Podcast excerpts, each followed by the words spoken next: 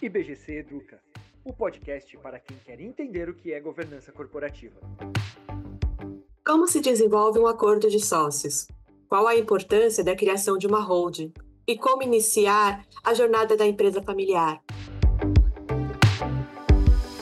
Olá, eu sou Graziela Leste, gerente de Educação Corporativa e Operações Educacionais do IBGC. Esse é o nosso IBGC Educa. Fique conosco. Com o objetivo de assegurar a continuidade dos negócios em empresas familiares, a governança corporativa desempenha um papel crucial ao estruturar subsistemas de propriedade, empresa e família. Essa abordagem visa gerenciar interesses, mitigar conflitos e fomentar a profissionalização. Dentro desse ecossistema, diversas opções se apresentam, incluindo a criação de holdings, a elaboração de acordos de sócios entre outras estratégias. Essas medidas visam garantir a estabilidade e o crescimento sustentável das empresas familiares ao longo de suas gerações.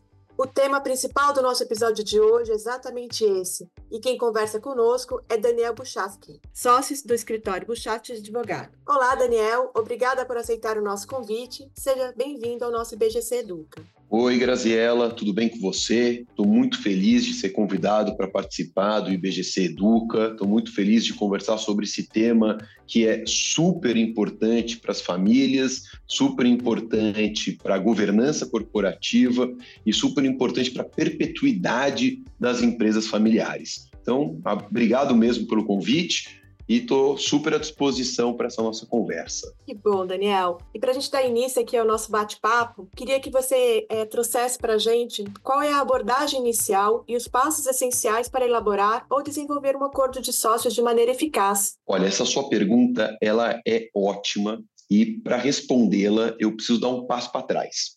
Por quê? Eu acho que o principal ponto é conscientização. Né? Os fundadores das famílias, ou os patriarcas, é, sejam um homem, seja uma mulher, eles muitas vezes não estão conscientes de que para a empresa familiar ter uma perpetuidade, precisa começar a conversar sobre o tema. E o tema é sensível, porque ninguém gosta de falar de morte.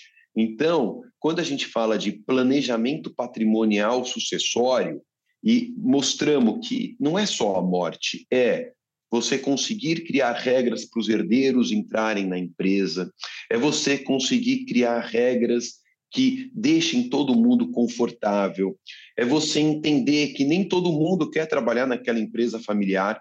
Alguns querem ser somente sócios, outros querem ser administradores, outros querem ser administradores e sócios, Outros querem participar de um family office, a depender aí do tamanho do patrimônio dessa família. Então, existem várias ferramentas que é, são possíveis que a gente trabalhe dentro de um planejamento patrimonial sucessório para que todo mundo fique confortável. Então, primeiro grande ponto, conscientizar sobre o tema.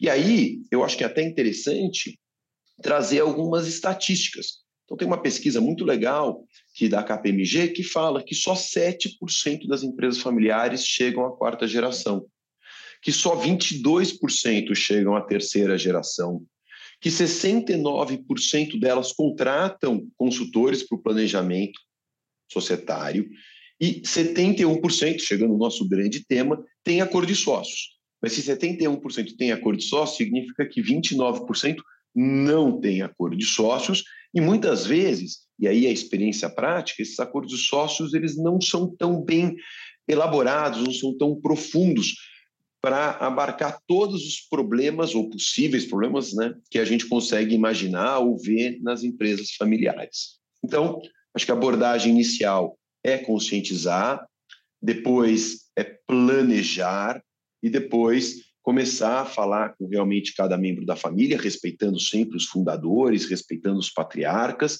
para conseguir colocar no papel esse planejamento e aí falar de um acordo de sócios. Muito bem.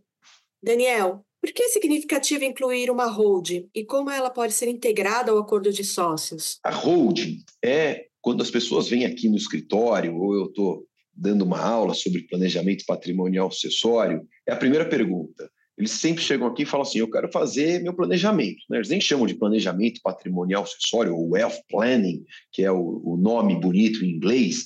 Eles gostam de falar, quero uma holding. E aí, eu sempre gosto de explicar que a holding é uma das ferramentas sobre o que a gente pode utilizar num planejamento patrimonial. A gente tem holding, e aí se a gente tem um acordo de sócio, que daí eu já vou chegar na resposta à sua pergunta, mas temos outros instrumentos, como doação, doação com reserva de usufruto, temos um testamento, temos a declaração vital, tem alguns instrumentos até financeiros que podem estar junto nesse planejamento, como seguro, previdência privada. Então, quando a gente vê e está à frente de uma família que tem uma empresa familiar, a gente tem que fazer a seguinte pergunta: fora a empresa familiar, você também tem imóveis? Muitas vezes tem. Então, daí a gente fala, bom, então precisamos fazer uma holding operacional, que vai ser a holding que vai controlar os seus negócios. E uma holding patrimonial, que vai ser a holding que vai ter os seus imóveis. A holding é uma empresa, é uma pessoa jurídica. É ela o principal ponto onde os sócios que vão ser a família, por isso holding familiar, vão ser tá lá juntos como sócios da holding dessa empresa. E o acordo de sócios, ele é o segundo passo. Até sempre falo, mais importante até do que a holding, mas a, sem holding não tem acordo de sócios. Então, tendo a holding, a gente aí sim elabora esse acordo de sócios, que vai ser um instrumento parasocial, ou seja, que vai linkar vai coordenar os direitos e obrigações dos sócios em inúmeros pontos, como, por exemplo, direitos de preferência na venda de ações, como, por exemplo, compra e venda de ações, como, por exemplo, aquelas cláusulas que a gente fala, tag along e drag along. Então, assim, primeiro eu preciso ter a holding, a empresa, para daí, então, elaborar o acordo de sócio, que vai disciplinar os direitos e obrigações desses sócios que também são família. Daniel, na sua experiência, quais as cláusulas são mais particularmente relevantes e essenciais em um acordo de sócio? Olha, quando a gente fala de acordo de sócios, todo mundo fala, né? Tamanho não é documento. Mas, para exemplificar, eu acho que vale a pena falar que um contrato social, bem elaborado, ele pode ter 12, 14 páginas. Lógico, existem os de 30, como existem os de 5 uma média aí, 10, 12 páginas. E um acordo de sócios também existem de diversos tamanhos, mas ele vai ter lá suas 40, 50 páginas. Então você já pode imaginar, Graziela, a quantidade de cláusulas que a gente pode colocar dentro desse acordo de sócios. Mas se eu fosse destacar algumas, eu diria para você, uma muito importante, como eu avalio a sociedade? Uma grande briga que os sócios têm, não só membros da mesma família, é quanto vale a sociedade. Quem sai de uma sociedade sempre acha que está ganhando pouco pelo valor daquela sociedade. E quem fica sempre acha que está fazendo um favor em pagar o sócio retirante. Então, se a gente já tem estabelecido quanto vale a sociedade, já é um primeiro grande passo para evitar uma briga futura. Olha, tem lá um modelo né, uma, uma fórmula, e a gente vai resolver essa questão da avaliação da sociedade para apurar os haveres daquele sócio que está saindo dela, seja porque está se retirando, seja por ser dissidente de uma deliberação social, seja porque está sendo excluído, vai que ele cometeu uma falta grave. Outra cláusula que é muito importante, está super linkada com isso, é a da dissolução da sociedade. Né? Muitas vezes a gente chama, né, claro, popularmente, a dissolução parcial que é a mesma coisa, né? O sócio sai da sociedade, como é que eu pago ele? Então, eu já sei que uma cláusula importante é a avaliação. Aí eu cheguei lá no valor da, da empresa, 100 milhões de reais. Eu tenho que pagar para esse sócio dissidente. A empresa, ele tem 10%. A empresa tem 10 milhões? Às vezes não tem. Então, como que eu vou fazer essa saída dele? Como que eu vou pagar? vou pagar em 48 vezes? Vai ter correção monetária e juros. Como que a gente vai fazer? Então, essa cláusula é muito importante. Outra cláusula extremamente importante são os de direitos de preferência. Então, eu sou sócio da Graziella e a gente é irmão. A gente, a Graziella quer vender um pouco da participação societária dela. Eu tenho preferência para comprar? Não tenho preferência? Por quanto que eu compro? Ah, é o valor de mercado? Como é que a gente chega no valor de mercado? E se a Graziella quiser vender para um terceiro? Uma terceira pessoa, como é que a gente faz? Então, também aí, essas cláusulas que dão direito ao minoritário de acompanhar o majoritário na venda, que é o tag along, O majoritário obrigar o minoritário a vender, que é o drag along. São cláusulas extremamente importantes para trazer estabilidade societária. E uma última cláusula que eu gostaria de destacar é a entrada de herdeiro, né? Todo mundo em reunião pergunta: e aí, minha cunhada, meu genro, meu neto entram na sociedade? Isso é outra cláusula que a gente pode disciplinar. Seu neto, seu genro, sua cunhada podem ter direito a uma participação que pode ser calculada em dinheiro. Por isso, volto ao primeiro ponto que eu falei, como que eu avalio esse, essa sociedade. Então, acho que essas cláusulas são extremamente importantes e para, se der problema, ter uma cláusula de resolução de conflito com mediação, né, que tenta resgatar o equilíbrio entre os sócios, e aí ou ir para o foro, né, para a justiça comum, ou ir para uma arbitragem. E como um acordo de sócios contribui para a resolução de conflitos, e qual é a sua importância nesse contexto de uma empresa familiar, Daniel? Pegando um gancho no que eu estava falando, eu acho que, Graziela, o grande ponto é quanto mais eu disciplinar Quanto mais eu tentar prever possíveis problemas e eu já tiver a solução escrita naquele acordo de sócios, melhor. Então, pegando o exemplo da última cláusula que eu falei, né, da mediação. A mediação ela é um método é, muito interessante de resolução de conflito, porque o mediador ele não, ele não vai dar uma sentença, ele vai resgatar o equilíbrio entre as partes, ele vai tentar fazer com que as partes cheguem a um consenso. Mas se eu não tiver uma cláusula de mediação, e eu tiver um problema familiar, talvez eu nunca vá para uma mediação. Ou talvez eu nunca nem vá pensar nesse tema. Então, está aí uma forma de solução de conflito já disciplinada no acordo de sócios. Ah, não consegui resolver na mediação. Vou sair mesmo da empresa.